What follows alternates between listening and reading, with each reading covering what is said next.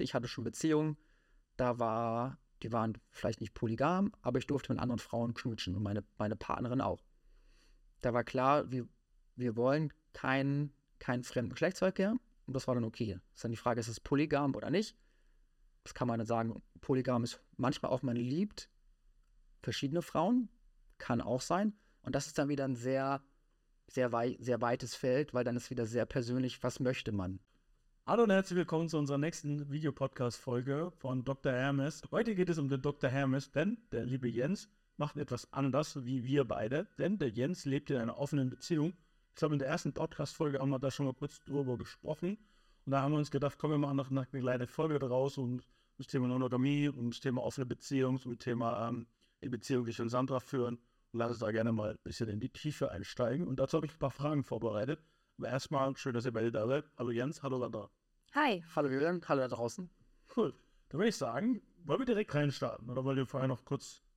Nö, direkt, direkt rein, fix. Okay. Wir haben direkt die erste Frage, ist nämlich so, wie haben sich diese Beziehungsmodelle, also besser gesagt, ähm, früher war das ja ganz anders. Also früher waren solche Beziehungsmodelle ja üblich, nicht üblich. Was denkt ihr, wie hat sich das so mit der Zeit, mit der Geschichte entwickelt? Also wenn wir mal ganz weit zurückschauen oder einfach mal bedenken, dass wir Menschen Rudeltiere sind und in Rudeltieren normalerweise oder in vielen Tieren eine sehr offene Sexualität gepflegt wird, ist es beim Menschen ja auch so. Es gibt ja auch nicht, äh, es ist ja mit gutem Grund, dass die Kinder nach der Geburt irgendwie immer aussehen wie die Väter. Das war ja auch, also als euer Kind geboren war, war das Klein Julian. Und als immer man, noch. Er ist immer noch ein bisschen, ja, aber es ist häufig, wenn man Kinder sieht nach der Geburt, sehen die dem Vater sehr ähnlich, damit der Vater erkennt, ah, das bin ich.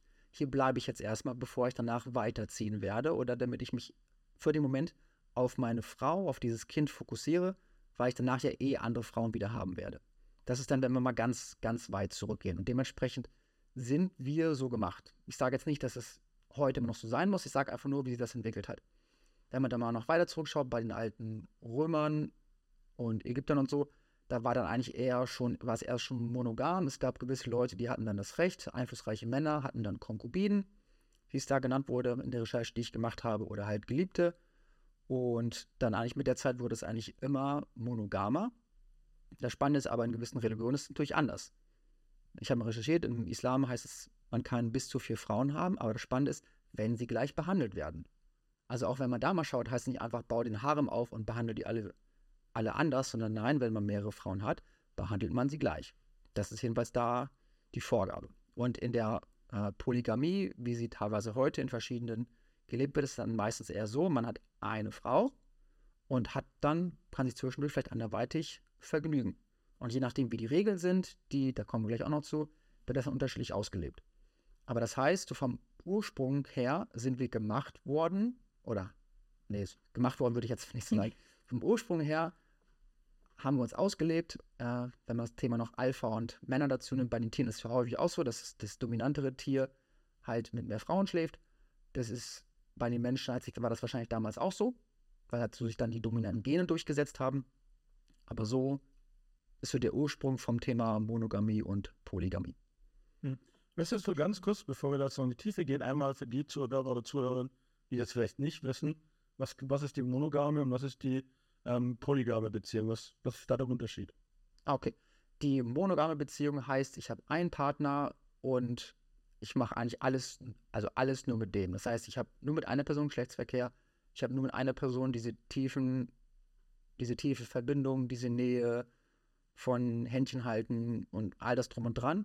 Und dann fängt es schon an, für manche Leute wieder ein bisschen weicher zu werden, weil vielleicht habe ich eine Frau, aber eine sehr gute weibliche Freundin, mit der ich auch über Sachen spreche. Und bei manchen Leuten ist das, das schon dann zu weit, weil dann die Eifersucht startet oder die Unsicherheit. Und für andere Leute ist das in einer monogamen Beziehung noch okay. Aber monogam ist erstmal ein Partner und ich mache all die Pärchensachen nur mit dieser Person. Und polygam ist auch dann jeder, wie, sie, wie er oder sie es ausleben möchte. Ich hatte schon Beziehungen, da war, die waren vielleicht nicht polygam, aber ich durfte mit anderen Frauen knutschen und meine, meine Partnerin auch. Da war klar, wir, wir wollen keinen kein fremden Geschlechtsverkehr und das war dann okay. Ist dann die Frage, ist es polygam oder nicht?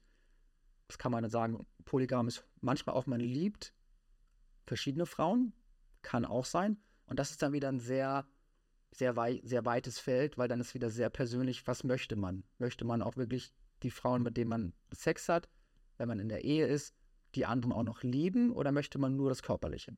Und das ist dann auch wieder eine ganz persönliche Note, die da reinkommt in das ganze Thema. Mhm. Ja, spannend. Da gibt es also verschiedene Varianten. Ja. Und da würde mich auch gleich die Frage interessieren, was denkst du, Jens, jetzt? Warum ist es eher so, dass es einen Mann und viele Frauen gibt? Warum nicht viele Frauen und äh, ähm, warum nicht viele Männer und eine Frau? Das hat sich auch so ein bisschen ähm, entwickelt, weil halt die Frauen früher halt nicht diesen Einfluss hatten. Die waren halt immer leider reduziert auf Haushalt, Kinder und hatten eben nicht diese einflussreichen Rollen und dementsprechend waren sie eigentlich dann die, wie, wie es bei den Römern zum Beispiel war, die einflussreichen Männer hatten dann eine Konkubine, um sich halt weiter aus, äh, noch weiter zu vergnügen oder Stress abzubauen wie auch immer das halt für die nötig war. Und die Frauen wurden halt früher leider halt sehr auf das Häusliche und die ganze Arbeit reduziert.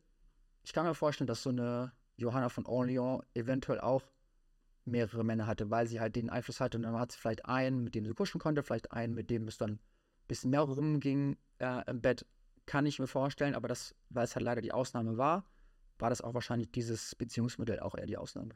Ja, aber gerade jetzt die Mamas hier unter den Zuhörern, denn wir wissen es ja, wie es ist. Nach einem Alltag mit Kindern hat man auch einfach keine Lust. Also ich hätte jetzt gar, ich hätte gar keinen Bock, mich noch mit irgendeinem anderen zu beschäftigen, außer jetzt irgendwie mit dem Julian. Ich bin froh, wenn ich abends auf der Couch liege und schlafen kann.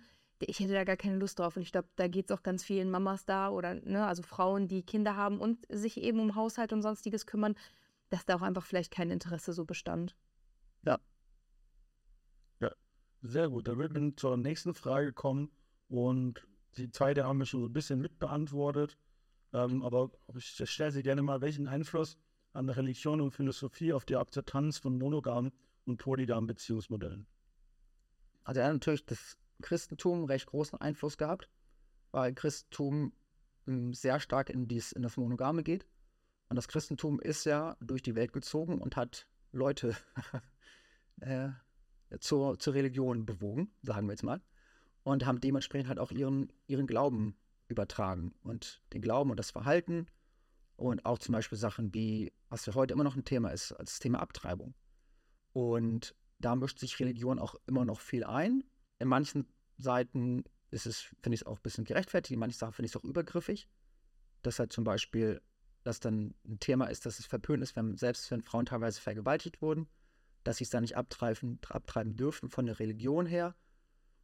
Ich finde es schon ein bisschen eine harte Sache, sich in solche Sachen auch einzumischen, aber da hat Religion definitiv einen großen Einfluss gehabt. Und doch genauso eben der Islam, dass es da halt eben auch teilweise ein bisschen glorifiziert wird, mehrere Frauen zu haben. Oder manchen, manchen Kulturen gibt es ja auch sowas wie ein Harem.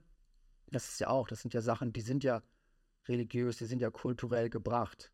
Weil auch damals war es ja nicht so, dass da vielleicht ein Mann halt das ein Harem hatte, sondern die, das, die sind ja alle rumgezogen. Das heißt, klar, es war schon eine Sippe, aber es war, es war sehr fluide. Teilweise wusste man auch gar nicht, von wem jetzt ein Kind war. Auch, auch, nicht, auch nicht, wer die Mutter war. Das heißt, es war einfach klar, da sind jetzt verschiedene Kinder geboren und alle kümmern sich um die Kinder. Das heißt, das Kind ist von der, von der Sippe großgezogen worden. Klar, häufig kann man das noch wissen vom Alter her, aber häufig eben auch nicht. Und dementsprechend, damals gab es wenig Religion und die Religion hat dementsprechend großen Einfluss gehabt man nicht nur auf, auf die Beziehungsform, sondern auf diverse Bereiche vom Leben. Aber wir reden ja heute jetzt über diese Beziehungsform. ich finde es super spannend, weil ich habe auch mal gelesen, ähm, es früher so gewesen sein, zum Beispiel, dass die Menschen überall Sex hatten. Dass so Sex war jetzt nichts Intimes, sondern Sex war was Öffentliches und jeder hat es einfach überall und zu jeder Zeit getrieben. Und da kamen immer die Ägypter und die Ägypter haben aus diesem Sex sowas Privates, sowas, wo wir gehen in ein Zimmer und keiner darf das mitkriegen das machen nur wir. Und dann haben es sozusagen die, die äh, reichen, erfolgreichen, äh, die, mir fällt gerade das Wort nicht ein, aber die Leute in der Machtstellung haben es so, so eingeführt, dass man also nur für sich Sex haben darf und soll. Und das haben die Leute, die Gesellschaft danach gemacht. Also die, ähm, das war früher anscheinend gar nicht so. Also jeder hat einfach überall und äh, zu jeder Zeit und zu jeder Stelle einfach Sex gehabt, so wie sie gerade Lust hatten. Und ich glaube, das hat bestimmt auch einen Einfluss dann, wenn, wenn dann die Herrscher damals gesagt haben, nee, nee, stopp, ähm, wir ziehen uns jetzt zurück und das wird so ideal draus gemacht. Ja. Und da zeigt man ja auch, wenn man mal in alte Museen geht, so viele Penisse und Brüste und Vulvas da einfach so zu sehen sind. Also als früher warum ist das so? Das würde man ja heute niemals machen, aber es war damals halt ein ganz anderes gang und gäbe, weil es einfach viel, viel offener war. Ja, so wie es heute ja noch Völker gibt, die, wo die Frauen einfach ohne BA rumlaufen, wo mit offenen Brüsten rumlaufen, weil das da einfach normal ist. Hier wird jeder sagen, das geht ja gar nicht. Und das ist halt einfach so wirklich Standard, das ist einfach normal.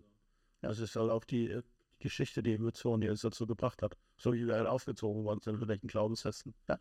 Ja, und ich habe auch das Gefühl, dass jetzt dieser Trend so mehr überschwappt, dieses Polygame. Zwar, wenn wir jetzt mal schauen, wo es noch kein, kein Internet gab, ne? So Jens und ich, wir sind noch zu den Zeiten groß geworden, wo es, ja du auch so halb, ne? Wo es Wie abgestimmt werden, als, als wäre ich so aus einer anderen Generation. wir kennen das noch ohne Internet. Ich kenne das auch ohne Internet, Dankeschön. Und äh, gerade so zu der Zeit war es ja sehr rigide auch, ne? Wir haben das von unseren Eltern so mitbekommen, du darfst nur diesen einen Partner haben und ich hatte so, zumindest ich, habe das Gefühl, dass dieses Monogame so sehr stark vorgelebt wurde. Und gerade jetzt durch diesen Wandel, durch diese Informationstechnologie, die jetzt übergeschwappt ist, Instagram, Social Media, ähm, man sieht viel, viel mehr so polygame Sachen. Man sieht viel mehr auch gleichgeschlechtliche Ehen oder gleichgeschlechtliche Eltern mit Kindern. Und ich weiß gar nicht, worauf ich jetzt hinaus wollte. Ich wollte sagen, dass man das jetzt halt öfter sieht. Und wenn jetzt jemand, der hier gerade zuhört, sich denkt, oh, ich weiß gar nicht, ob ich auch monogam oder polygam leben möchte. Jens, was hast du da so für Tipps? Also was könntest du jetzt jemandem an die Hand geben, der sagt, na, ich bin mir nicht sicher, ob das monogame für mich das Richtige ist oder das polygame? Eine sehr gute Frage, würde ich gerne später zu kommen, weil eben, ich, wir kommen noch auf gewisse Herausforderungen und Schwierigkeiten von diesen Beziehungen und dann sind am Ende gewisse Fragen wie offensichtlich und dann haben wir so ein bisschen ein breiteres Bild. Sehr gut, dann bleibt auf jeden Fall dran. Diese Ja. Frage wird nämlich noch beantwortet. Cool. Also das ist auch wichtig, weil ich stelle ja, mache immer Fragerunden auf Instagram, wo ihr mir Fragen stellen könnt. Da war die Frage, wie finde ich raus, ob ich jetzt monogam oder polygam leben möchte und das ist halt auch so ein Punkt, den ich heute auch mit meinen Antworten aufbauen möchte. Perfekt. Ja, da würden wir zur dritten Frage kommen. Sandra hat es schon kurz angestellt, ist so, wie schaffen, also die heutigen Trends, was sind die heutigen Trends? Das ist halt Social Media, was sehen wir auf Social Media? Wie beeinflussen genau diese Trends oder dieses, diese Wissensflut, die Wissensmenge, die wir heute auf die wir einfach so zugreifen können? Was denkt ihr oder was denkst du, wie beeinflusst es heute genau diese Beziehung oder Beziehungsform oder wie wir Beziehung betrachten oder leben und erleben? Ja, also es beeinflusst natürlich unglaublich stark, weil Religion hat auch damals stark Einfluss gehabt, aber es war sehr langsam. Das Social Media und das, die ganze Wissensflut hat unglaublich starken Einfluss auf Monogamie oder Polygamie oder Beziehungen allgemein. Die, die positive Seite ist, dass Leute merken, ah, ich könnte auch eine offene Beziehung führen, ich könnte auch Polyamor leben. Gut. Ähm, das heißt, es öffnet ein bisschen den Horizont und die Leute erlauben sich was zu tun. Die Seite finde ich positiv. Die andere Seite, die ja auch einen großen Einfluss hat, ist halt Pornografie. Und da kommen dann, dann vor allem junge Männer daher und denken, da hier diese, diese heftige Orgie, das will ich auch und darum brauche ich jetzt einen Harem und darum will ich jetzt einfach nicht treu bleiben. Und als ich dann damals mal erzählt habe, ich habe eine offene Beziehung, mein, oh, mega cool, jetzt kannst du hier mega rumvögeln und so. Und dann habe ich gesagt, ja, kann ich, aber wichtig, sie darf das auch. Oh nee, das ist ja uncool. Also das heißt, das ist so die Sache, da kommt so dieses Bild von der Pornografie, von Orgie, das ist dann immer mit anderen Frauen, aber mit der eigenen Partnerin darf man das dann nicht machen. Und ich habe natürlich auch sehr viel tiefe persönliche Arbeit gemacht, auch, auch viele Sachen aus der Psychologie gesehen. Und das Spannende ist, das Muster von Männern ist häufig, die kennen zwei Arten von Frauen. Die Mutterfrau und die Hure. Und die wollen sich mit der Hure vergnügen und mit der Mutterfrau zusammen sein.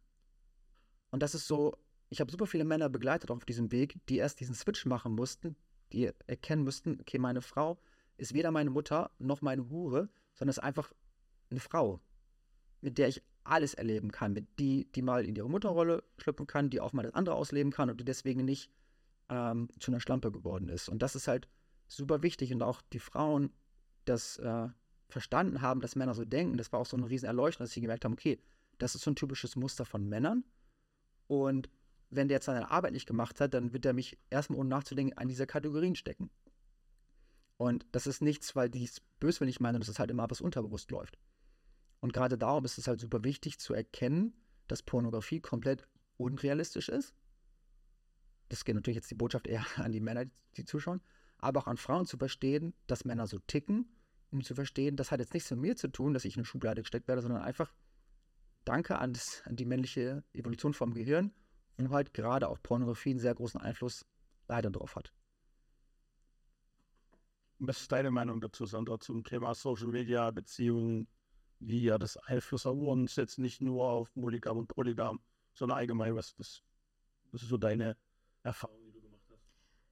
Ja, ich denke, dass gerade jetzt die moderne Welt mit Social Media einen großen Einfluss darauf hat, auf unsere Beziehungen, wie wir sie gerade leben, ob jetzt auch monogam oder polygam, weil viele Frauen sitzen zu Hause und wissen vielleicht nichts mit sich anzufangen oder denken sich, ja, was, was stimmt mit mir nicht? Ne? Und da finde ich es gut, dass Social Media dann auch aufklärt ne? und dass man nicht nur nicht nur irgendwelche Fake-Sachen oder sonst was sieht, sondern auch echte Beziehungen dort sieht, zum Beispiel unter den Mama-Bloggern oder auch Influencer, was auch immer und sieht, okay, man kann Beziehungen auch anders leben und ich bin in Ordnung so, wie ich bin. Ich muss mich nicht verstellen, sondern ich kann vielleicht auch so leben. Und dahingehend finde ich es eigentlich positiv. Also oft wird ja Social Media verteufelt, aber ich finde es gerade schön so in diesen Sachen, wenn man zu, wenn jetzt jemand alleine zu Hause hockt und sich denkt, ja, was stimmt mit mir nicht, bin ich irgendwie falsch, dass man dann sieht, nein, mit mir ist alles in Ordnung. Die Welt ist so, also es ist gerade alles so, wie es ist und ich kann auch so leben, wie ich leben möchte. Mhm ich spannend, weil ich, ich ich denke gerade so ein bisschen zurück und ich so, ich war, ich habe ja meine erste Freundin erst mit 19 gehabt, weil ich halt auch immer extrem Angst davor hatte, eine Beziehung zu führen. Ich habe immer gedacht, ich weiß nicht, wie eine Beziehung führt und hatte halt Angst, diesen Schritt zu gehen. Und ähm, damals gab es dann zu der Zeit noch nicht so extrem viel Social Media und ich wüsste gar nicht, was für einen Einfluss das auf mich gehabt hätte. Ob ich dann früher bereit gewesen wäre, in eine Beziehung zu gehen, weil ich weiß, weil ich gesehen hätte, ach, so funktioniert eine Beziehung, oder ob ich es halt nicht gewusst hätte. Wisst, ihr, was ich meine? Ja, ich, ich, ich, ich, ich probiere das, prozessiere das im Kopf, weil ich glaube, genau, und das ist halt die Sache. Das ist so wie so mit dem Hammer. Mit dem Hammer kannst du einen Nagel einschlagen oder du kannst jemanden den Kopf einschlagen. Und Social Media ist genauso. Social Media, vielleicht bist du gerade in so einer Blase, weil die Algorithmus zeigt mir nur Sachen, die gerade zu mir passen. Wenn ich in einer Blase bin und sehe einfach die perfekte Beziehung und beide Topmodel und irgendwie sieht das harmonisch aus und dann dieses typische Bild Kind, Hund, Haus, wie auch immer, kann sein, dass es Leuten, die unsicher sind, halt noch mehr Druck macht und noch mehr Angst. Und das, das kann ich ja gar nicht. Ich sehe nicht so aus, ich kann mich nicht so verhalten, ich kann mich nicht so bewegen, wie auch immer. Und ziehen sie noch mehr zurück und andere Leute sehen das Authentische von Mama-Bloggern und sehen, ey, cool, die haben auch Probleme, die sind super happy, aber sagen, machen ab und zu mal Story und sagen, jetzt bin ich heute voll depressiv und ziehe mich zurück und sind so das Echte. Und das ist erstens sehr wichtig, in welchem Algorithmus-Loch stecke ich gerade drinne und wie kann ich damit umgehen. Und das ist so ein bisschen das Hammerprinzip. Es kann sein, dass dann Social Media der Hammer ist, der mir hilft, was aufzubauen, oder kann sein, dass es der Hammer ist, der mich, der mich klein macht. Ja, das hast du echt schön gesagt. Ja. Und äh, das Thema ist ein größeres Thema. Da werden wir auf jeden Fall uns wahrscheinlich auch immer eine eigene Folge dafür widmen, wo wir gezielt nochmal auf Social Media eingehen und die Auswirkungen. Und wir nutzen ja auch Social Media selber. Wir, wir sehen da auch viel Potenzial darin, Gutes zu tun. Also wir wollen mit unserem Hammer viel aufbauen. Und da will ich auch zur nächsten Frage kommen. Und das ist so dieser, ähm, was sind so die psychologischen Aspekte hinter einer polygamen Beziehung? Also was, ähm, was sind die psychologischen Aspekte, die monogame und polygame Beziehung beeinflussen? Also der, der Hauptaspekt bei der ganzen Sache ist für mich Vertrauen.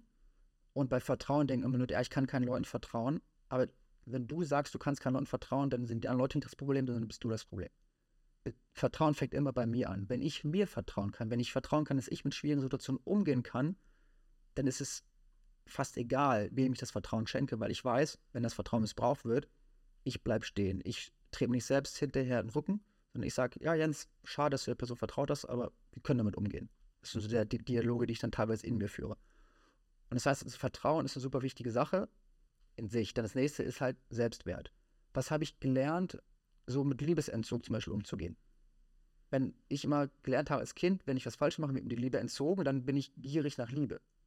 Und wenn ich gierig nach Liebe bin, dann fällt es mir super schwer, einen Partner ziehen zu lassen in ein anderes Bett, in, auch wenn es einfach nur ein Date ist oder wie auch immer, weil dann, dann ist es für mich Liebesentzug. Aber wenn meine Partnerin, ich wusste das, wenn die sich mit einem Mann treffen und gedacht hat, da könnte was laufen, dann war das für mich kein Liebesentzug, dann war das für mich so, ey, ich freue mich, dass sie jetzt mal äh, eine andere Erfahrung machen, sondern nicht einfach nur das, was ich zu bieten habe. Und ähm, dementsprechend war das halt aus Vertrauen, aus dem gestärkten Selbstwert raus, das anbieten zu können. Wenn ich anders aufgewachsen wäre, also meine Mutter schaut das hier nicht, aber auch schon mal ein Danke an die Erziehung, die ich hatte, dass ich das so, dass ich das so konnte und auch immer noch kann. Und dann das andere Thema sind halt damit verbunden, das ganze Thema ähm, Angst, verlassen zu werden, so die Angst vor Einsamkeit und auch eben die Bindungsangst. Weil Leute, die Polyamor leben, sind eher die Leute, die Angst vor Nähe haben. ich sage es nicht plakativ, aber die kommen eher aus der Seite. Wenn jemand Angst hat, allein zu sein, das ist bei uns dieser Beziehungstyp der Hund, die nicht gerne allein sein können. Das ist so das Bild, wenn der Hund äh, wenn das Herrchen auf Klo geht und das Hund, der Hund vor der Tür sitzt und an der Tür kratzt.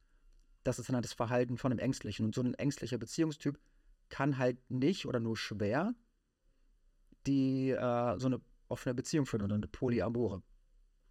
Und das sind so die psychologischen Aspekte, die unglaublich wichtig sind, zu verstehen, warum zieht es mich dahin oder warum zieht es mich dahin. Weil zum Beispiel das Bedürfnis von den ähm, Bindungsängstlichen ist halt Freiheit. Das ist von meinem Typ. Und Leute, die Freiheit wollen, suchen auch eher die offene Beziehung. Und das sind so verschiedene Aspekte, die einfach die Grundlage sind, um das zu können und auch um zu sagen, oh nee, da, halt, da lasse ich lieber die Finger von.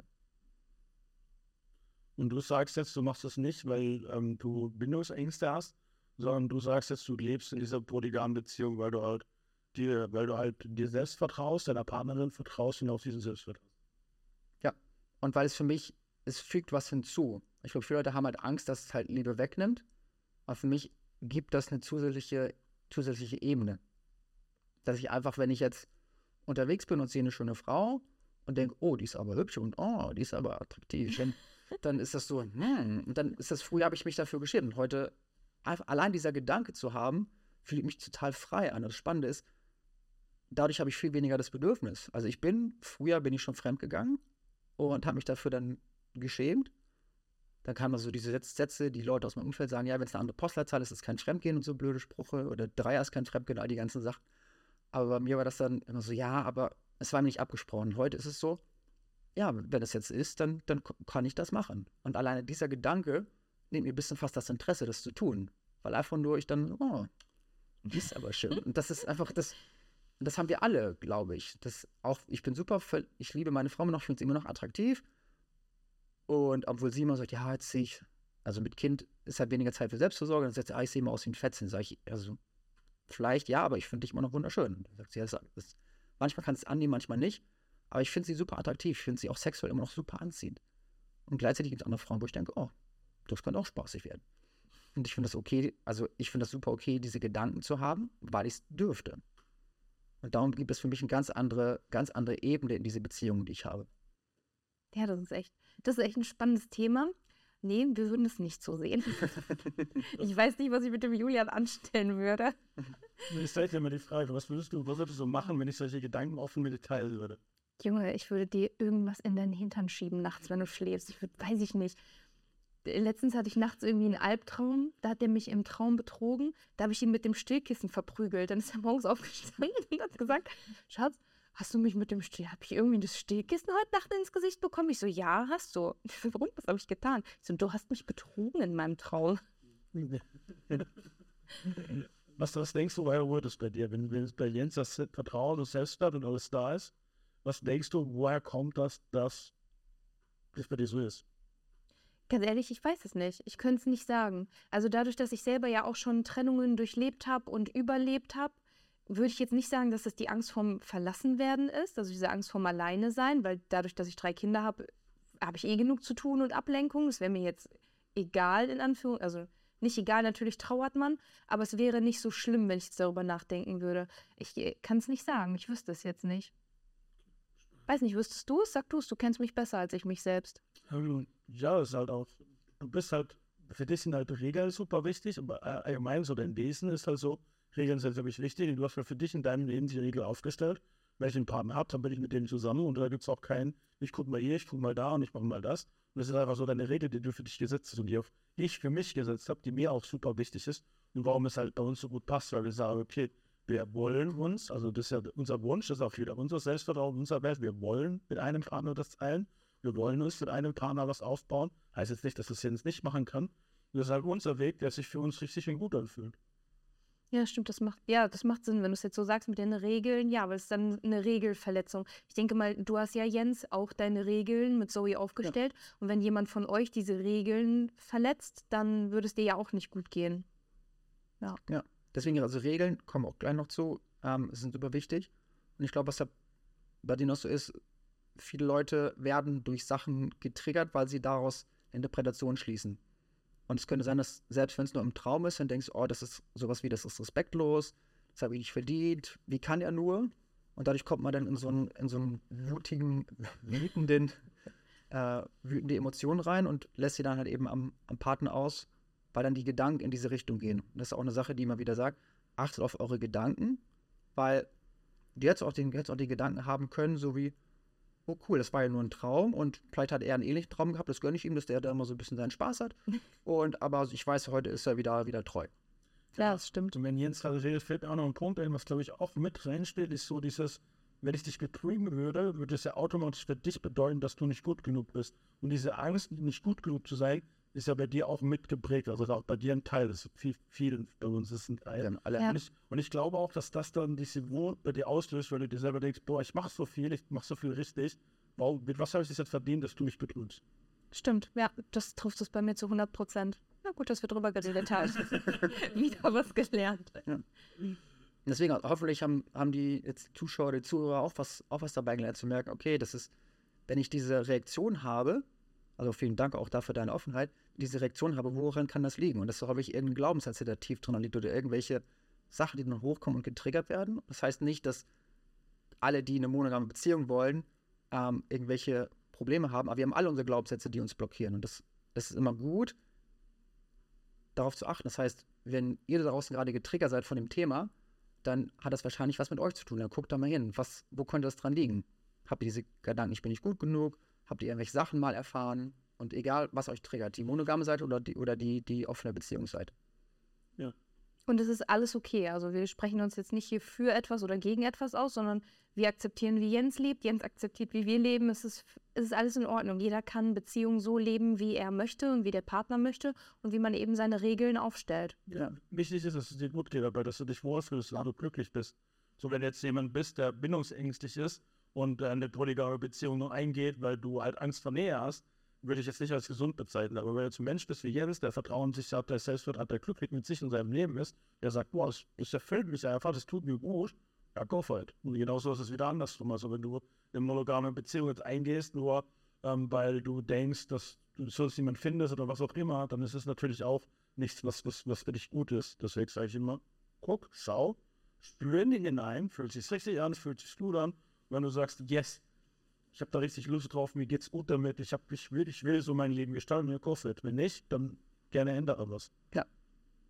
Guter Punkt. Und das ist auch so, wie, also Sandra was, äh, war früher auch viel eifersüchtiger. Also sie war, so wie sie mir die Geschichten erzählt, auch ein sehr eifersüchtiger Mensch. Das heißt, auch sie hat hier in diesem Glaubenssatz viel an sich schon gearbeitet und hat auch schon viel äh, verändert.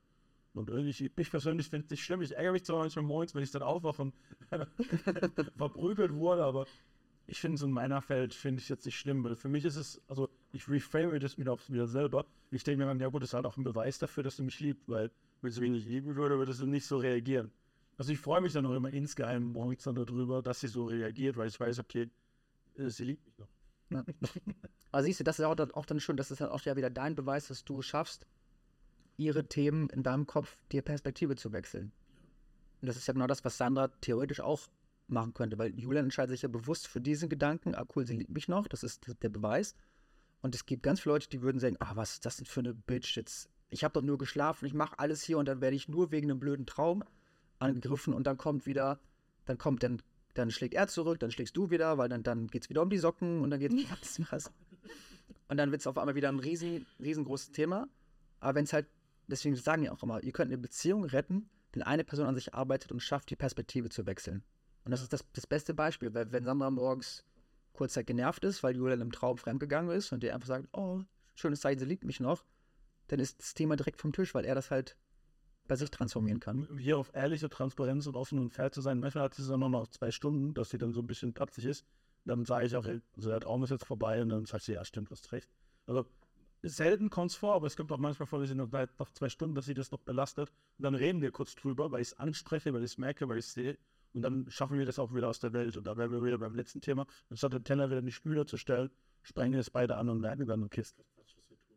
Ja, wir haben es auch genauso umgekehrt. Also es ist auch so, dass der Julian auch schon mal sowas geträumt hat und dann auch gesagt hat, boah, ich brauche jetzt gerade einen Moment, ich brauche gerade mal eine Stunde für mich, ich gehe jetzt Sport machen und danach kann ich diesen Traum vergessen. Hat man ja manchmal, hat man keinen Einfluss drauf.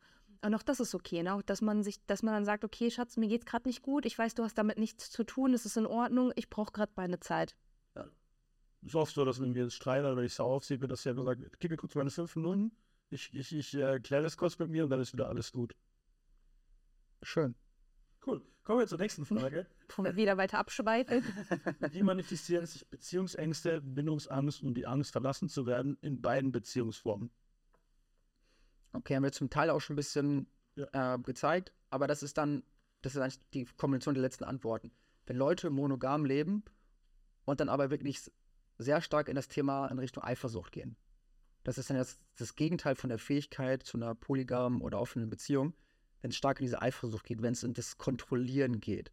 Das heißt, ich habe so viel Angst, dass ich verlassen werde, dass ich die Person jetzt kontrollieren muss, um die irgendwie hier zu halten.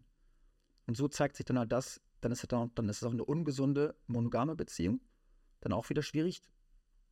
Das ist das eine Thema. Und halt eben auch die, die in der polygamen Beziehung, einer offenen, keine emotionale Nähe schaffen. Das sind dann die Leute, die dann, die dann aus einer Bindungsangst raus eine offene Beziehung führen wollen und damit eigentlich sich den Freifahrtschein schaffen, dass ich mich nicht emotional binden muss.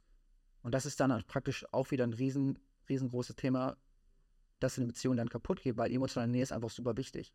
Wenn ich dir ausweiche, indem ich polygam lebe, dann ist das ähm, zum Scheitern verurteilt. Und es braucht, es braucht eben beides. Ich muss die Nähe zulassen können, aber ich muss auch diese Freiheit geben können. Und wenn ich weder das eine oder das andere kann, dann, dann sind beide Beziehungsformen schwierig. Und mhm. deswegen geht es halt eben darum, diesen, diese Mischung zu finden und halt in sich diese Sicherheit finden zu können für beide Beziehungsformen.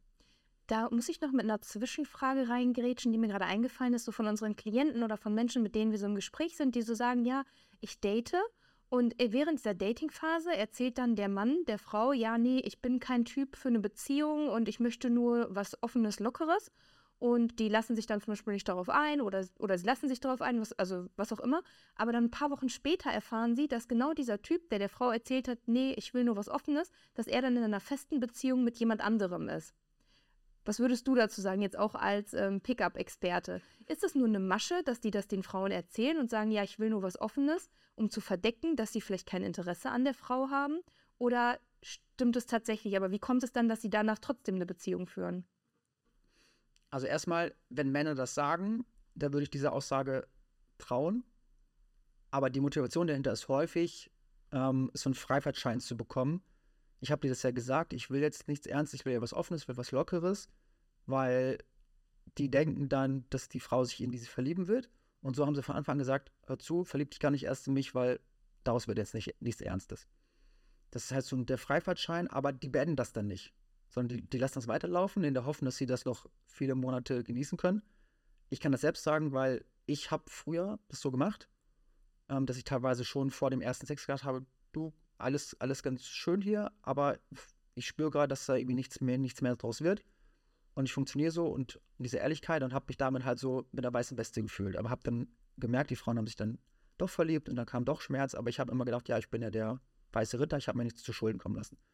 Und ich kenne viele Männer, die so fungieren, die einfach so auch sich ähm, austoben und auch Affären haben, aber eben sich nichts, nichts Festes, nichts Festes einlassen wollen in dieser Phase. Und der Grund, weswegen sie dann trotzdem Beziehungen eingehen, ist, weil diese andere Frau halt doch eben irgendwas anderes hat. Und dann ist wieder das, das Thema wie vorhin. Äh, dann ist vielleicht die Person dann vielleicht eher dann in meiner Männerwelt, das ist dann jetzt die Hure, mit der ich mich austausche, weil irgendwie tue ich diese Schublade, weil ich nicht weiß, dass es diese Schublade überhaupt gibt. Und bei der anderen, ja, die ist dann vielleicht, die könnte dann die zukünftige Mutter meiner Kinder werden. Ähm, und ich packe dann, dann ist hier eine andere Schublade drin. Wie gesagt, ich sage nicht, dass alle Männer so diese Schubladen denken und dass es bewusst ist, aber so kann das sein, dass ich dann halt bei der anderen, oh, der erste Sex war doch gut, aber irgendwie hat die das, die Mutterschublade und dann, dann wird da was draus. Weil letztendlich viele Männer wünschen sich schon eine Beziehung. Entweder können sie es nicht wegen aus, aus Bindungsangst raus oder es passt eben gerade noch nicht so mit dieser Frau und deswegen sagen die, ja, ich bin der offene Typ. Aber häufig wollen sie schon was, was anderes, aber sagen das halt nicht. Ah, oder wissen es vielleicht in dem Moment auch gar nicht. Genau, ja. Interessant. Und was ich dazu noch ergänzen würde, und auch zu dem Thema werden wir in späteren Folgen mal mehr in die Tiefe gehen, was ich dazu sagen würde, ist einfach so, die Frauen lassen sich dann meistens auch mit sich machen. Genau aus diesem Thema wie bei Sandra, dass sie, nicht, dass sie sich nicht gut genug fühlen und denken dann, boah, ich, ich beweise es dem noch, ich, ich zeige dem, dass ich gut genug bin und er wird sich noch in mich verlieben. Weil das ist das, was wir immer miterleben, wenn die Klienten zu uns kommen, das ist diese, diese Wunschvorstellung. Ja, ich liebe ihn und was also, ich muss nur noch das oder das oder das leisten und dann liebt er auch mich, dann verliebt er sich auch in mich. Und das ist genau dieses, der eine will sie nicht binden, weil er Angst vor den den hat und die andere will sich binden und will, will denkt, sie muss sich noch mehr beweisen, damit sie Liebe verdient hat. Und genauso kommen dann solche Situationen zustande, wie du gesagt hast. So, der hat zu mir gesagt, wer will nichts Festes und äh, einen Tag später erfahre ich sogar, er ist gerade in einer Beziehung. Ja, vielen Dank euch für die Aufklärung. die ein oder anderen Frauen aus der Dating-Welt jetzt werden auch dankbar sein. Ja, und der Grundbaustein für alles ist immer, sei mit dir im Reinen, sei mit dir zufrieden und fühl du dich gut genug und dann kommst du auch nicht in so eine Situation. Ja, und da jetzt auch direkt noch einen äh, Impuls zu geben für die Frauen, die da in dieser Dating-Welt sind, gebe ich denen auch unseren Klienten immer den Freifahrtschein, date mehrere Männer. Weil das heißt das nicht, dass man dann da offene Beziehung hat und Polyamor, aber Männer zeigen über die Zeit, die Verlässlichkeit, die sie haben. Und deswegen ist es gut, mit mehreren Männern zu, zu schreiben, ein paar, paar mit mehreren Männern zu treffen und zu gucken, wie die sich verhalten. Und von denen her aufgrund der, der Verhaltensmuster zu erkennen, passt der für mehr oder passt er nicht für mehr. Und eine Sache, die dann wieder aber komplett, wo ich dann ein bisschen, sagen wir das, sehr prüde klinge, ist, ich würde mit dem ersten Sex warten, bis man weiß, dass es da Commitment gibt. Weil dadurch kann man die ganzen Fuckboys und Player und äh, verheiratete Ehemänner, die sich nur austoben wollen, gut erkennen, weil wenn man wirklich sagt, hör zu, mir gefällt das hier und ich mache aber nur den Sex mit jemandem, wo ich weiß, dass es halt ein Partner ist, dann kann man sich schon sehr viel Herzschmerz ver, ich sag, fällt das Wort nicht ein, verhindern. Weil die meisten Klienten, die wir betreuen, sind halt eben der, der, der äh, beziehungsängstliche Typ, das heißt, die Angst haben, verlassen zu werden oder einsam zu sein. Und die haben viel schneller Gefühle für jemanden nach dem ersten Sex, weil Sex stößt halt einfach das Oxytocin, das Kuschelhormon aus. Aber weil sie sich schneller verlieben als andere, ist halt gerade der erste Sex halt immer ein riesengroßes Thema. Da kommen viel mehr Gefühle als nötig. Man hängt sich dann viel mehr an diese Person dran und dadurch wird man dann viel schneller verletzt. Und es wurde noch der gesellschaftliche Druck dazu. Oh, ich habe mit der Person geschlafen. Ähm, ja, warum? Ja, ich, ich will mehr von ihr. Ist ja auch wieder so noch ein On-Top-Thema der gesellschaftliche Druck, dass wenn du mit jemandem schläfst, dann musst du ja eine Beziehung mit dem einführen. Reingehen, die einführen. Okay, wir müssen uns ein bisschen beeilen, ein bisschen über Zeit, deswegen kommen wir gleich zur nächsten Frage. Welche Rolle spielt der Selbstwert in Beziehungsentscheidungen und Dynamiken? Ja, und der, der ist halt eben sehr wichtig, aber der ist in, in jeder Beziehung wichtig. Antwort durch die gerade. Nicht wundern, Sandra, unsere kleine Tochter schläft im Nebenzimmer und Sandra hat hier ihr Handy liegen der Kamera und die ist gerade aufgewacht und äh, sie geht sie kurz nachher ein. Ja, wir machen zu zwei weiter. Weil, also Selbstwert ist natürlich ein, ein Riesenthema, allerdings in beiden Beziehungsformen. Das ist einfach, um eine offene Beziehung zu führen, muss der Selbstwert auf jeden Fall höher sein als in der anderen. Man kann auch mit einem geringeren Selbstwert eine monogame Beziehung gut führen, weil man da diesen zusätzlichen Stressfaktor der Offenheit schon mal rausgelöscht hat. Wenn man eine offene Beziehung führen möchte, dann muss es wirklich sein. Weil ich kann sonst nicht, wenn ich jetzt weiß, wenn sich meine Partnerin jemand trifft oder auch mein Partner und ich dann die ganze Zeit währenddessen Angst habe und allein auf der Couch sitze und, und Panik schiebe, dann ist das beziehungsweise definitiv nicht das Richtige. Und das ist dann neben dem Selbstwert, was wir vorhin noch ergänzt haben, eben auch noch das Selbstvertrauen, das Vertrauen auch in den Partner, auch in die Liebe und die Beziehung. Weil zum Beispiel, ich habe bei meinen Beziehungen nie von Anfang an offen gemacht. Ich habe immer gesagt, erst will ich diese Basis haben, dieses Fundament, dieses Vertrauen, dass ich weiß, das ist so gefestigt, dass andere Partner da gerne kommen können, weil einfach unsere Basis, die bleibt. Super, kommen wir direkt auch zur nächsten Frage. Ist nämlich, wie können Eifersucht und Unsicherheiten in beiden Beziehungsformen angegangen werden? Wunderbar. Also Eifersucht, denken viele Leute, kommt in der polygamen Beziehung nie vor, weil es dir da nicht passieren darf.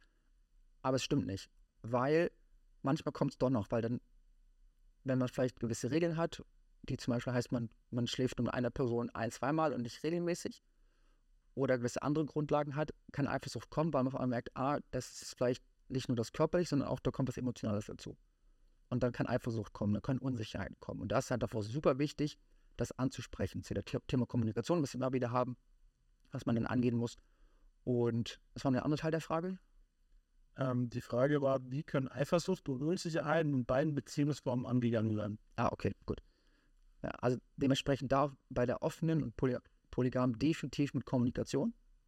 Dass man auch bei der einen Partner hatte ich da zum Beispiel den, den Deal, wenn sie schwanger wird, dass wir dann nichts mehr offen haben. Dass wir dann sagen, dass, dass wir uns auf uns beziehen, weil sie gesagt hat, mit den Hormonen glaubt sie, kann sie damit nicht umgehen.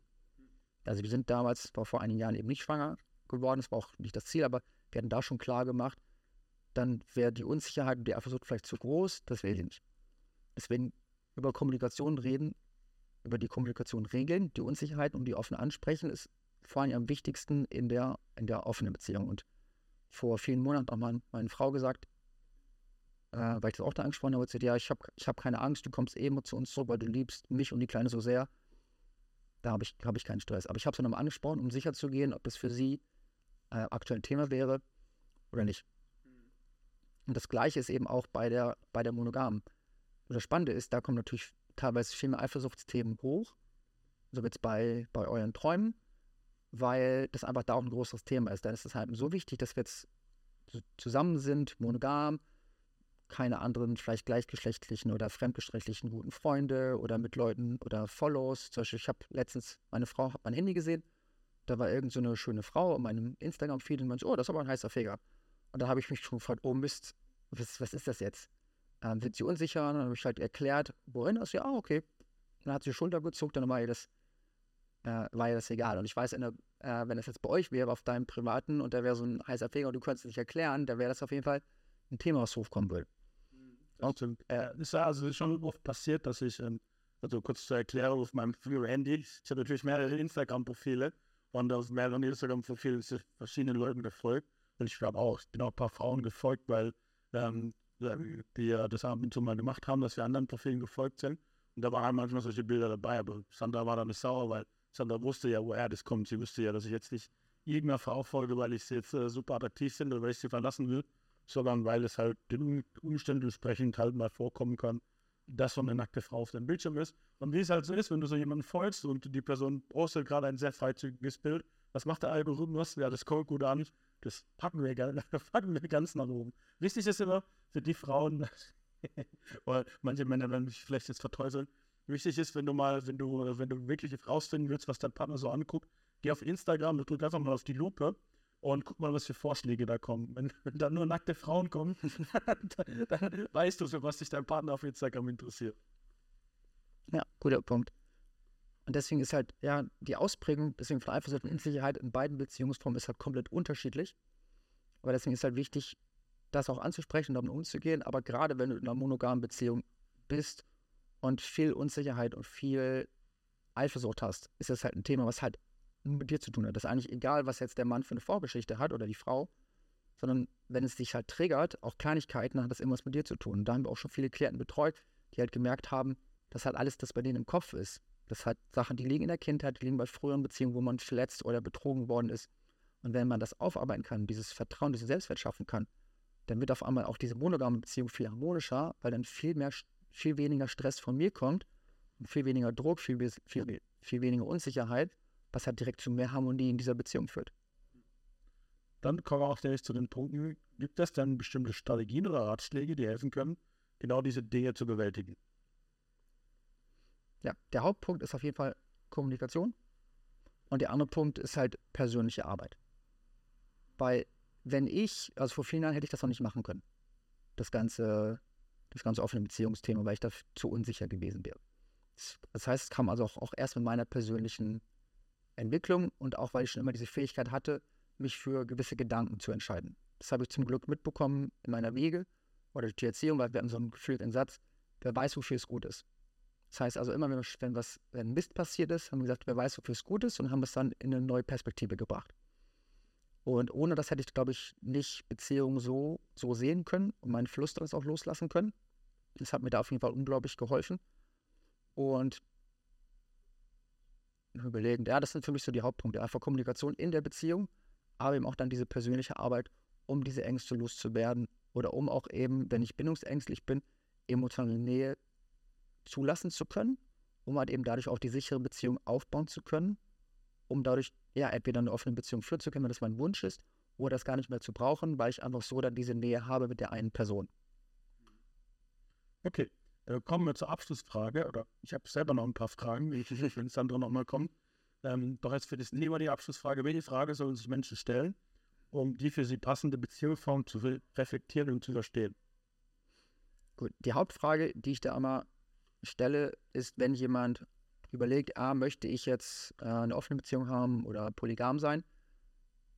Das, was ich damals zurückgespielt bekommen habe, wo ich gesagt habe, ja, ich habe jetzt eine offene Beziehung und die Männer, ah, mega cool. Ich so, ja, aber wichtig, sie darf es auch. Und er so, oh nee, dann auf keinen Fall. Das heißt, stell dir mal vor, wenn es dich interessiert, stell dir mal vor, du sitzt zu Hause und guckst Netflix oder bist gerade auch vielleicht mit deinen Freunden unterwegs und du weißt, dein Partner ist gerade unterwegs und könnte eventuell mit einer anderen Frau schlafen und sich treffen oder einfach nur ein bisschen intimer werden. Kannst du damit umgehen? Und wenn die Antwort heißt, nein, auf keinen Fall, ich sitze da mit Panik zu Hause und äh, fress meine Fingernägel auf oder äh, esse die ganze Schokolade in mich rein, dann, dann mach es definitiv nicht. Wenn du sagst, ich könnte damit umgehen, und könnte sagen, ja, das ist der, der Benefit von offenen Beziehung, ist es mir wert, dass ich dann in diesen Momenten das ein bisschen runterschlupfe, ich kann damit umgehen, weil ich das dann gute äh, Selbstregulation habe. Cool, dann, dann mach das gerne. Aber ansonsten, äh, man muss damit umgehen können. Und das ist halt eine wichtige Sache, die man sich bewusst machen muss, um in diesen Schritt zu gehen. Und wenn man sagt, ich könnte damit nicht umgehen, dann lass es bitte. Weil das führt sonst zu, zu Spannung, zu eigener Panik, zu schwierigen Gefühlen. Da auf jeden Fall das nicht tun. Das ist halt für mich so diese Hauptfrage. Stell dir mal wirklich vor, wie das wäre, wenn dein Partner, deine Partnerin Sex mit einer anderen Person hat. Und viele Leute, dann, da streiben sich sämtliche Fußnägel hoch und das ist auch okay. Aber das heißt dann, tu es nicht. Ich hoffe, ihr habt euch das nicht vorgestellt, weil sonst weiß ich, werden wir nach der Aufnahme wieder, wieder Streit hier haben. Aber das ist so die Hauptfrage. Und dann die andere Frage ist dann auch, wie kann ich das in, für mich in ein anderes Licht drücken? Weil zum Beispiel meine erste, beim allerersten Mal, wo ich auf eine Beziehung hatte, das war mit einer Frau, die hatte noch wenig sexuelle Erfahrung gemacht. Aber noch jünger waren und, ähm, oder sie noch ein bisschen jünger als ich, und ich habe gemerkt, dass es für sie ein Thema ist. Und ich habe gesagt, ich will mit dieser, mit dieser Frau, also ich war nur mit Frauen zusammen, wo ich gesagt habe, da möchte ich Kinder haben und möchte was langfristiges planen. Und ich habe gedacht, sie soll sich lieber jetzt austoben. Und wenn sie dann halt sich in jemand anderes verliebt und dann geht, okay, dann, dann lieber aber jetzt mit Mitte, mit Mitte 20, als wenn wir zwei Kinder haben und wir 40 sind und sie dann auf einmal, keine Ahnung, den Schwimmlehrer äh, de, äh, mit dem was hat und dann mich verlässt für den, Schwimm, für den Schwimmlehrer als Beispiel. Und weil ich das nicht wollte, habe ich damals gesagt, mit dieser Frau möchte ich jetzt eine offene Beziehung machen, obwohl ich damals noch ein bisschen unsicher war. Einfach damit sie diese Erfahrung machen kann und unsere Beziehung weiterläuft. Und wir haben später darüber gesprochen. Sie hat gesagt, dass die offene Beziehung habe, äh, war das Problem unserer Beziehung, weswegen das am Ende zu Ende ging. Meiner Meinung nach war es das nicht. Aber ich stecke natürlich auch nicht in, ihrem, in ihren Gefühlen drin. Kann sein, kann nicht sein. Aber wenn es so war, dann sage ich, cool, dann danke, dass es da geendet ist, auch wenn es für uns beide schmerzhaft war lieber da als eben jetzt. Dann hätten wir wahrscheinlich mittlerweile Kinder gehabt, die vielleicht zur Schule gehen und dann, dann wäre wirklich der, der Mist groß. Und auch so dann eben auch zu gucken, lohnt es vielleicht hier dann mit, mit einer offenen Beziehung in diese Beziehung zu investieren, dass sich halt beide austoben können, so wie sie es brauchen. Immer auf so diesem sicheren Fundament der Beziehung. Dann cool, dann, dann mach das. Aber sobald eine Antwort Nein ist, dann mach's nicht so was ich auch gerne in Workshops sage, oder äh, gerade am Wochenende den Workshop, den ich geleitet habe, wo jemand, ja, weiß ich nicht, ich habe gesagt, wenn es kein klares Ja ist, ist es ein Nein. Ja, spannend. Das würde ich, glaube ich, auch so unterschreiben, dass wenn es kein klares Ja ist, sondern so ein hm, Ich weiß nicht, dass es dann auch tendenziell Nein ist. Ja. Und das, das ist eben auch der Grund, weswegen deutlich mehr Paare äh, monogam leben. Und gleichzeitig kann es eben auch eine Sache sein, die sich auch über die Zeit verändert. Wie als Beispiel in der Schwangerschaft war das bei der früheren Beziehung, war klar, da, da, wird, da wird monogam gelebt. Deswegen habe ich auch meine Frau gefragt, wie ist es für dich? Und sie so, du läufst mir eh nicht weg. also voll im Vertrauen. Das, das, das ist aber auch gerade auf dieser Basis, finde ich es halt cool, sowas, sowas aufzubauen. Ja. Cool, dann sind wir mit den Hauptfragen der heutigen Folge durch. Da werde ich dir noch, ähm, du kannst jetzt beantworten oder nicht, Jens, das ist dir überlassen, noch, zwei, noch ein, zwei private Fragen an dich. Ähm, wie geht ihr damit um, wenn ihr jetzt Sex hattet mit einem anderen Partner? Habt ihr ausgemacht, dass ihr, dass ihr das dem anderen sagt? Wie redet ihr oder wie kommuniziert ihr darüber? Also wie ist so das Agreement zwischen euch? Das interessiert bestimmt einige. Wie gesagt, seid private Frage, wenn ich nicht antworten. Ja, beantworte ich gerne, weil ich habe auch da über die Jahre verschiedene Sachen kennengelernt. Aber das, was ich am meisten erlebt habe, war, ähm, von sich aus sagen, tun wir es nicht, sondern nur, wenn der Partner fragt. Also das heißt, wenn jetzt ich frage mich, du, sorry, du warst ja letztens da mit dem und dem unterwegs, ist da was gelaufen? Dass sie es dann sagt. aber auch nur dann, um halt eben nicht jemandes ins Gesicht zu hauen. Ah, du, ich war gerade jetzt als Beispiel, wenn ich wenn jetzt hier was gelaufen wäre und ich sage, ah, ich war jetzt gerade bei Julian, da habe ich eine blonde eine Kaffee und dann. Da ist was mit Julian gelaufen. Na, davon würde ich noch diesen. Hoffe ich. Ja, K.O.-Tropfen. Ich bin ja Chemiker, ich kann K.O.-Tropfen. Und zwei K.O.-Tropfen und dann, ja, okay. Ja. Nee, aber deswegen habe ich es häufig erlebt, dass aus Respekt, dass man es nicht von sich aus erzählt, sondern nur, wenn der Partner fragt. Weil eben es auch manche Partner gibt, die sagen, ja, ich möchte diese offene Beziehung und ich vertraue dir auch, aber ich will es nicht wirklich wissen. Das war das, das war das, was ich am häufigsten gehört habe. Und einfach aus Respekt, das dann eben nicht zu sagen. Und gleichzeitig kam es auch schon mal vor, dass dann meine Frau mir das äh, gesagt hat, ja, übrigens, du, falls dich das fragt und nichts, aber ich brauche es gerade, damit ich das sagen kann, darf ich dir davon erzählen? Ich bin dann immer, ja klar, erzähl nur. Äh, und dann hat sie halt ein bisschen einfach nur gesagt, einfach nur, das weiß, mit dem lief was. Und dann habe ich gesagt, ja, ja, hab, also, habe ich nicht erwartet und mir vorgestellt, aber die Option war in meinem Kopf und damit ist es für mich okay. Und weil ich halt eben so in mir ruhe, war es auch okay für mich, dass sie das sagt. Wahnsinn. Ich, ich war ausgerastet. Das ist, das ist spannend. Das ist, ähm, ja, wer zuguckt über, über YouTube, weiß ich, manche werden sehen, ich sitze hier, ähm, ich sitze hier teilweise echt angespannt. sondern, sondern droht mit ihrem Blick. Nee, du kommst, jetzt auf, nee, du kommst jetzt auf die Idee, aus unserer Beziehung eine polygame Beziehung zu machen. Trauriges Freundchen. Das sagt mir der Blick. Ja. Nee, also du sagst, das ist dann unterschiedlich, so jeder. Das ist ganz unterschiedlich und das Spannende ist auch, dass auch bei verschiedenen Partnerinnen deren Reaktion beim Erzählen unterschiedlich war. Aber ich habe mal bei einer wirklich, war ich wirklich super neugierig. Die habe dann auch dann ganz viele Fragen gestellt. Es war wirklich, ich habe körperlich gesehen, dass sie unangenehm war, mir davon zu berichten. Ich habe mir gesagt, ah, okay, wie, wie liefen das so? Weil ich glaube, das erste Mal, dass wir dann in offener Beziehung sie dann da Sex hatten und ich hatte es auch erwartet und habe gefragt, ah, lief da mit dem und dem was? Und sie so, hm.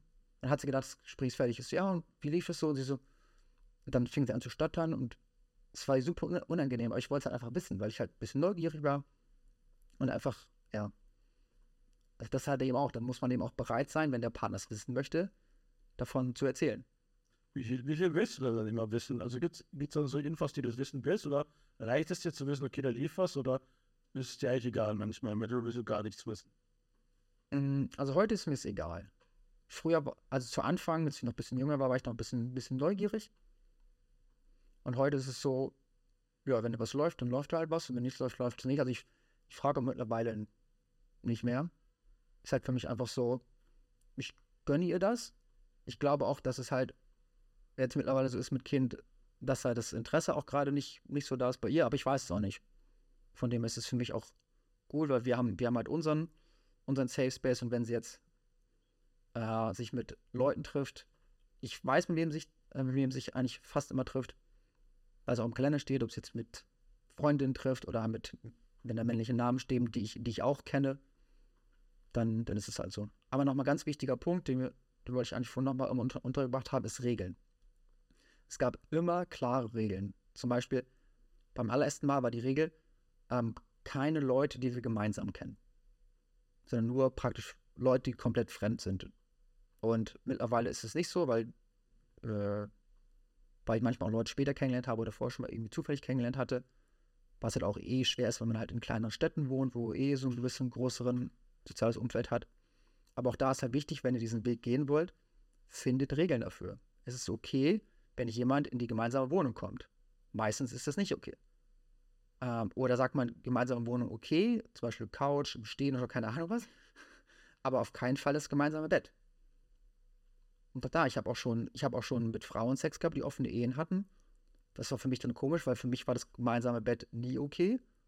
Aber sie hat gesagt, das sei okay. Und ich habe dann gesagt, nee, ich will jetzt nicht in das Bett, wo du mit, wo du und dein Mann schläft, sondern ich will, dann machen wir es halt jetzt hier bitte auf der Couch oder sonst wo. Ich habe dann auch gesagt, was für mich nicht stimmt, aber ich wusste, sie hat jetzt eine offene Ehe, oder sie hat es jedenfalls behauptet. Und dann war es für mich okay. Und ähm, habe dann aber auch gesagt, was meine Grenzen sind. Dass ich gesagt habe, nee, sorry, also euer Ehebett ist für mich dann zu intim. Ja, das wird auch meine Frage nicht gewesen. Was ist für dich okay? Ist Haus für dich okay? Oder also muss es immer auswärts sein? Wie ist, wie ist, wie ist, wie ist die Meinung deiner Frau? Also Ehebett wissen wir jetzt, geht schon mal gar nicht. Also auch nicht, wenn deine also, Frau das machen würde in deinem Ehebett. Nee, das ist eben für mich vorhin, weil es halt uns auch unser, unser Familienbett, wo auch die Kleine schläft. Und das ist so, das ist also wirklich. Oder die Kleine, wäre es was anderes? Oder ist zuerst gleich? Ja, weniger stark.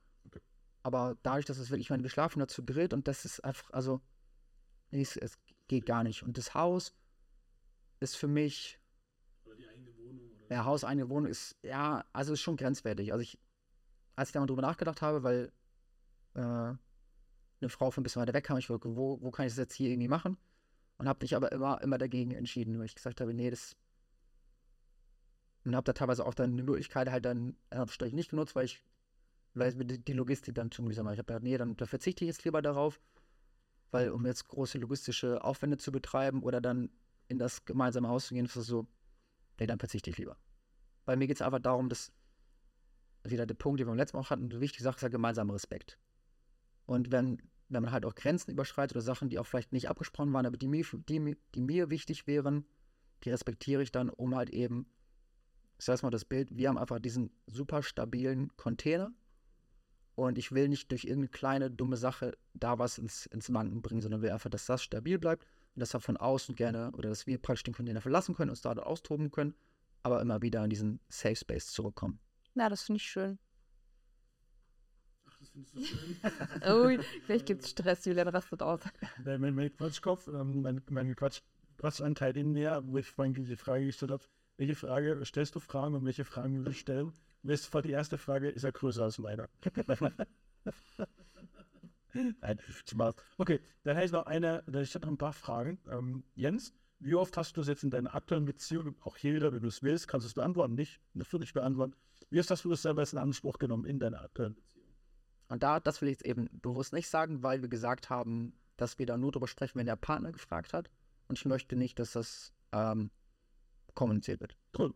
Dann würde ich nämlich auf die Frage kommen, Sandra, warum, ist eine polygame Beziehung für dich keine Option? Jetzt unabhängig davon, dass wir einer Beziehung sind, einfach nur diese Frage würde mich jetzt.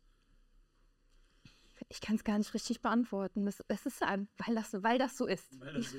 Wie unsere Kinder immer sagen, weil das so ist. Nee, ich kann es mir nicht vorstellen. Also auch gerade jetzt so Dreifachmama, ich könnte mir nicht vorstellen, mich jetzt hier mit Männern irgendwie zu treffen, wie du auch gesagt hast, Jens, während die Kinder, also schon gar nicht, wenn die Kinder irgendwie da sind. Also ich weiß nicht, so als, als Mama ist das für mich so ein No-Go. Du jetzt keine Mama mehr ist als Frau sozusagen. Wenn ich keine Mama wäre als Frau, ich glaube, ich bin zu sehr, also mir gefällt diese Bindung zu einem Mann zu sehr, so dieses Exklusive. Ich habe jemanden, das ist mein Partner, das ist mein Puzzleteil, wir haben unsere Insider. Ich würde das für mich gar nicht ausnutzen wollen.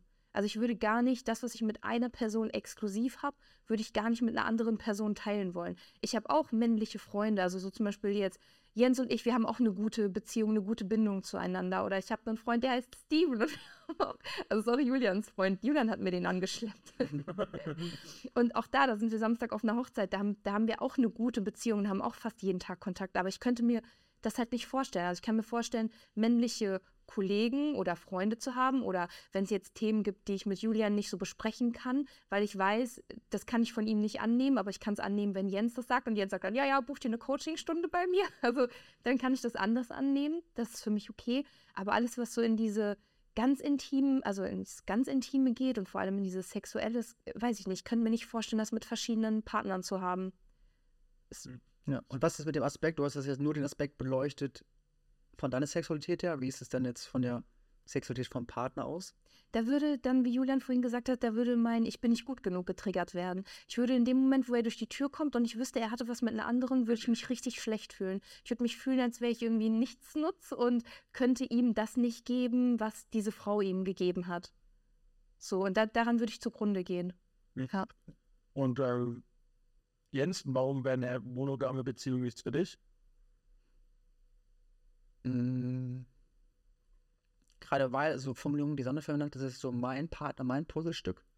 Und es hat für mich so ein bisschen was so ein Besitzergreifendes. Und ich finde keine bessere Formulierung, als die Worte auch zu benutzen, aber für mich ist es eher so, wir gehen diesen Weg gemeinsam, aber sie gehört mir nicht. Und ich möchte dieses, das Offene, das Polygame, dadurch zum Ausdruck bringen, dass sie mir nicht gehört. Dass ich weiß, ich bin ihr sicherer Hafen, sie ist mein sicherer Hafen, wir kommen immer wieder an diesen Punkt zusammen aber dass ich ihr diesen Raum geben möchte, wenn sie das Bedürfnis hat, das auszuleben. Und ich glaube, wir beide haben das Bedürfnis sehr selten. Und gerade darum ist das für mich eigentlich eine, wie eine monogame Beziehung mit polygamen Optionen. Hm. Und das ist für mich darum so das das Nonplusultra, weil wir haben dieses Vertrauen, wir haben das, diese Basis und gleichzeitig haben wir so diese, diese Freiheit. Hm. Und das finde ich also diesen, ja, ist nicht der Kick, das ist ein doofes Wort, aber es ist, es rundet das für mich irgendwie ab, weil ich auch weiß, dass ich ihr nicht gehöre. Ich weiß, dass wenn ich unterwegs bin und eine schöne Frau sehe, dass ich dann einfach nur diese Gedanken habe und sagt, hm, könnte mir gefallen. Und ob ich das dann mache, nicht, ist wieder ein anderes Thema. Aber einfach nur das zu haben, das, das heißt nicht, dass ich meine Frau weniger attraktiv finde, auch wenig, weniger sexuell anziehen, sondern einfach, es gibt einfach unterschiedliche äh, Sachen, die ich an Frauen attraktiv finde. Ich finde sowohl das eine attraktiv wie auch das andere. Es ist für mich nicht einfach nur A oder B, sondern mal A, mal B. Wie ist das bei dir, Julian? Ja, das habe ich auch gefragt. Gleich, gleich eine Frage habe ich noch an Jens. Ist, ähm, dies, dies war gerade ein Fall, ist so, ähm, um wie viel würde es dir zu viel werden? Also gibt es für dich auch eine Grenze, zum Beispiel, wenn so, ähm, wenn deine Frau ähm, sich jede Woche, jedes Wochenende begnügen würde, also jedes Wochenende, also gibt es für dir so eine Grenze, wo du sagst, jetzt wird es mir zu viel? Oder ist es da so, nö, also wenn sie jeden Tag Spaß haben will, jetzt in Anführungszeichen, lass sie doch. Also jetzt so ein theoretisches Konstrukt, deswegen ein bisschen schwer da reinzudenken. Weil ich würde die Annahme treffen, wenn ich, wenn ich das Gefühl habe, sie vergnügt sich jeden Tag und sich mit mir nie vergnügt, da würde ich schon denken, okay, da passt immer nicht. Aber wenn das halt, wenn wir als Beispiel jeden Tag Sex hätten, was rein logistisch auch mit der Kleinen und abends Coachingstunden und so manchmal kompliziert werden würde, und ich weiß, dass sie am Wochenende dazu noch dann, das machst du mal, auf ein, eine Swinger-Party gehen würde, dann, ja, dann ist es halt okay. Aber wenn halt irgendwie bei uns komplett eingeschlafen ist und ich das Gefühl habe, jetzt ist sie ständig unterwegs, dann, dann würde ich merken, dass da irgendwas nicht passt. Und deswegen, ich habe hab jetzt keine fixe Grenze, aber ich würde es merken in mir, dass es irgendwie für mich nicht bestimmt. Da würde ich es ja ansprechen und das dann auch thematisieren. Okay, jetzt habe ich, ich mich beide begeistert angucken. Also ich habe ja auch wie Jens damals ähm, wie gesagt, hatte mit 19 so die erste Freundin, bin so ein bisschen in die Welt eingetaucht. Ich habe auch sehr viel Pickup dann gemacht, weil ich dann auch irgendwann gedacht habe, boah, ich muss nur mit noch mehr Frauen schlagen, damit es mir besser geht. Ja, eben nochmal kurz für die Leute, die das Wort Pickup nicht können. Ich kenne, vielleicht ist es Pickup ist ein Wort, was die, die Männerwelt kennt, aber die Frauen, die es nicht kennen, Pickup ist so die, die Kunst, Frauen kennenzulernen und aufzureißen, so ungefähr. Ja, und da bin ich auch viel mit dem Thema beschäftigt und äh, dadurch halt auch viele Frauen kennengelernt und hatte halt auch öfters die Chance auf so auf einen One-Night-Stand habe es einmal genutzt, dass ich so einen One-Night-Stand gemacht habe habe einfach gemerkt, boah, das ist, das ist gar nichts für mich. Das ist nicht meine Welt, das ist nicht das, was ich will. Und mir macht es einfach viel mehr Spaß, ähm, eine Beziehung einzugehen mit einer Frau, mit einer Frau und, die, mit, diese Frau kennenzulernen, ihre Bedürfnisse, ihre Vorlieben, ihre Wünsche kennenzulernen und auch, dass sie mich so nimmt, wie ich bin und auch da guckt, was kann ich, was kann ich ihnen Gutes tun, dass man da jetzt nicht nur auf sexueller Ebene, sondern auf allen Ebenen, auf der emotionalen, auf der Kommunikationsebene, auf der, auf der Sexebene, dass man da einfach zusammen wächst, größer wird und, und ähm, ja, sein, sein Leben danach gestaltet. Das ist einfach das, was ich mir vorstelle, was ich mir wünsche.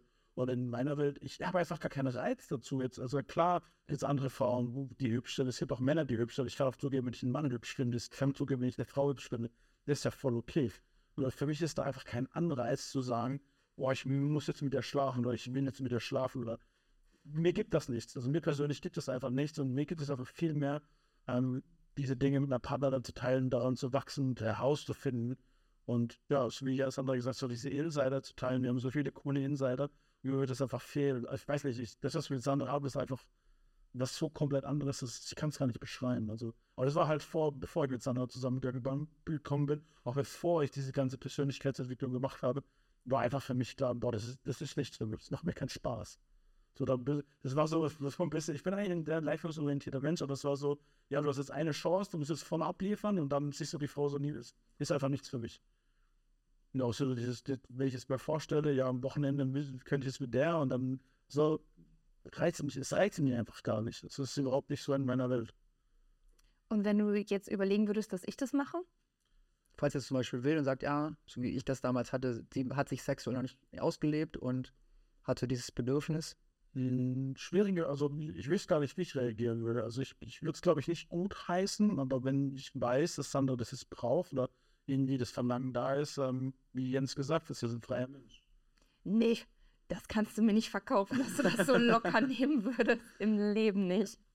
Ich weiß es letztendlich, ich, ich, ich weiß es nicht, was passieren würde, aber ich für mich ist es halt auch so, ähm, für mich gibt es immer zwei Unterschiede zwischen Sex und ähm, der Liebe. Also für mich wäre es ein Riesenbetrug, wenn es jetzt angefangen würde, für einen anderen Mann Gefühle zu entwickeln. Das wäre für mich eine Million Mal schlimmer, als wenn sie mit einem anderen Mann Sex haben würde. Und das ist so meine, meine Meinung. Spannend, danke für die Info. Aber das ist eben auch wieder das, ist halt, für jede Person ist halt auch das Ausleben komplett unterschiedlich. Also bei mir war es immer so, oder auch was ich von den Frauen gemerkt habe, wie gesagt, wir haben ja gesagt, wir erzählen es nur, wenn gefragt wurde und ich habe wenig, wenig gefragt, deswegen weiß ich gar nicht, was da teilweise so lief, aber mein Gefühl war, dass es selten genutzt wurde. Und dann war es halt wirklich eigentlich immer so, ein, so, eine, so die Kirsche auf dem Kuchen und nicht halt einfach, dass ihr die Leute sich den Kuchen woanders holt. Und deswegen war das für mich, all die Sachen, die du gesagt hast, mit Insider, mit Vertrauen, wir haben das alles und das holen wir uns zwischendurch und darum ist es halt für mich okay, damit umzugehen.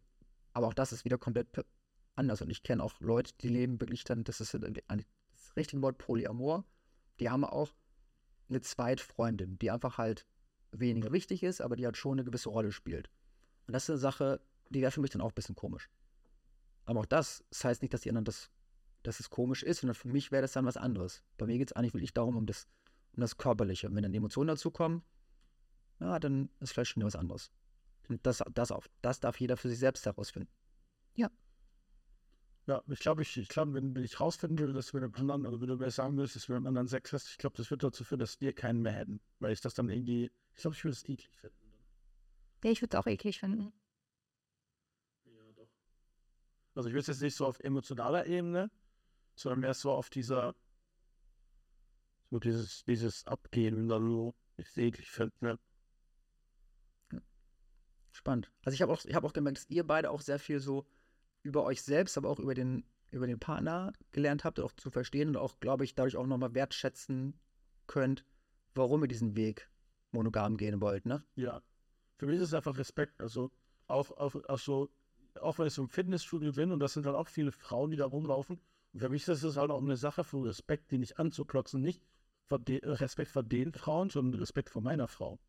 Weil ich sage, ich habe hier eine Frau zu Hause, ich habe alles liebe, ich habe Kinder zu Hause. Und ich bin jetzt hier im Fitnessstudio, ich gucke nicht. Also ich stehe jetzt, ist ja klar, wenn du mal jemand vorbei, du guckst, guckst mal im Spiel, die Frau steht genau da, da hast du sie halt angeguckt. Das kann ja nicht verhindern. Also dieses, dieses Angaffen, dieses Aufgeilen in den anderen Frauen. Ich finde, das ist für mich schon respektlos meiner Frau gegenüber. Auch wenn sie es nicht mitbekommt, auch wenn kein Mensch dabei ist, ist es auch, also für mich ist es einfach respektlos. Ich war mal mit einem Freund, war ich mal trainieren, und da ist so eine Frau reingekommen, der halt auch in einer Beziehung und die, die, die wollen auch heiraten. Und dann, dann ähm, sagt er so, hey Junge, hast du die gesehen? Junge, du bist doch heiraten, was ist los mit dir? Also, so ist mein erster Impuls. Ja. Du bist doch heiraten, was, was ist los mit dir? Das, ich, also ich finde das respektlos. Ja. Und das ist wieder und das ist wieder bei jedem unterschiedlich, weil manche Leute denken, ja, ich hoffe so, dieser Satz, den ich immer wieder höre, äh, gucken kann man, aber gegessen wird zu Hause, irgendwie sowas. Ich finde auch, das muss wieder jeder für sich genau. selber entscheiden. Ja. Wie, wie, wie ist es bei dir? Nein, ich, ich muss doch nicht alle Fragen beantworten. Nein, ist, ich weiß ja, dass sie manche Filme gucken und sie sagt, du hast den Schauspieler voll hübsch. Ich finde den Schauspieler voll hübsch. Ja, aber genauso kann ich das auch über Frauen sagen. Also wie oft gucken wir uns Schauspielerinnen an oder so und du sagst, ah, ich finde die nicht hübsch. Und ich sage, was, die ist total hübsch. Warum findest du die denn nicht hübsch? Die ist Model im realen Leben ja. und so. Wo wir dann auch über Frauen zum Beispiel diskutieren, weil ich die dann total hübsch finde und Julian sagt, der findet die nicht hübsch. Also ist, natürlich gibt es immer hübsche Menschen, die man sieht und die kann man sich auch angucken, aber weiß ich nicht, wenn ich mir Menschen angucke, dann gucke ich so auf anderer Ebene. Also dann gucke ich auch, ja, wow, hübscher Mensch, ich freue mich dafür, ich freue mich für diesen Menschen, dass er so schön ist. Gibt es ja, es gibt auch, ja, ja ich gucke auch meine Kinder an und denke mir, wow, ihr seid so schöne Wesen, ich freue mich, dass ihr so schön seid. Aber ohne dann diesen, wie jetzt bei anderen Menschen, so diesen, diesen sexuellen Gedanken zu haben, so dieses, wow, boah, voll cool und wie wäre das wohl, dass man dann in irgendwelche Wunschvorstellungen geht, sondern man sieht halt Menschen. Ich sehe auch, wenn ich im Fitnessstudio, also damals, als ich im Fitnessstudio war, habe ich auch Frauen gesehen und habe mir gedacht, cool, die hat eine super tolle Figur, gut durchtrainiert, schön, top, aber ohne, ohne jetzt irgendwie zu denken, ah, mein Partner findet die geil oder also, weiß ich nicht. So, das ist nochmal so ein Unterschied. Wunderbar. Also danke auf jeden Fall auch euch fürs, äh, fürs Öffnen wir auf jeden Fall viel, viel geteilt. Hoffentlich auch ein paar hilfreiche Insights für die Zuschauenden und Zuhörenden. Ja, wir haben das wichtige, wichtige Sa Sache nochmal zum Schluss. Wir haben es schon ein paar Mal gesagt, über so guck, dass du mit dir im Reinen bist, bau dein Selbstwert auf, dein Selbstvertrauen, deine Selbstliebe und dann ist alles möglich, also genug Polygam, Polygam, was es noch alles gibt. Wenn es dein Ding ist, Go-Feld, dann genieß das, lass dir davon niemandem was einreden. Keiner hat das Recht zu entscheiden, wie du dein Leben gestalten willst, wie du dein Leben leben willst. Wichtig ist halt immer die Grundlage. Komm erstmal mit dir ins Reine, sei mit dir zufrieden daraus. Also gib dir alles, was du willst, gib dir das im Innen und such das nicht im Außen. Weil wenn du das im Außen brauchst, was du im Innen nicht sehen kannst, wird es nie genug sein. Und das ist auch der Grund, warum zum Beispiel solche Männer mit so viel Frauen schlafen, weil sie halt Anerkennung wollen und denken, ich muss nur mit 200 Frauen schlafen, dann bekomme ich die Anerkennung. Und bei 300 merken sie, oh, ich habe sie immer noch nicht, also mit 500 schlafen. Und das ist halt so ein ewiger Kreislauf, der halt nie endet, wenn sie es schaffen, sich selber diese Anerkennung zu geben. Und deswegen gib dir das, was du dir im Außen suchst, gib dir das erst selber und dann, wenn du das kannst, verspreche ich dir, egal welche Beziehungsform du hast, egal welchen Typ Mensch, Mann, Frau ähm, du bevorzugst, du wirst glücklich werden. Sehr schön gesagt. In diesem Sinne freuen wir uns, euch auch beim nächsten Mal wieder begrüßen zu dürfen. Danke euch beiden und Danke dir für deine Offenheit, Jens. Jens, für deine offene Offenheit über deine offene Beziehung. und wenn du jetzt gerade zuhörst, hinhörst, zuschaust und sagst, boah, das ist mega cool, ich möchte jetzt auch eigentlich mal eine Beziehung, entweder du willst deine Beziehung verbessern und endlich eine glückliche Beziehung führen, oder du willst halt für dich den Partner finden, der zu dir, zu deinem Leben, zu deinen Bedürfnissen, deinen und allem drum und dran passt. Du weißt noch nicht wie, dann ähm, hier unten in der Videobeschreibung setzen wir dir entweder unsere Webseite oder einen Link, wo du dich eintragen kannst zu einem Gespräch von uns. Und dann freuen wir uns, dich bald live zu sehen und zu schauen, was können wir dich Gutes tun, dass du genau dieses Ziel für dich erreichen kannst. Super. Super. In dem Sinne, bis zum nächsten Mal. Tschüss. Tschüss.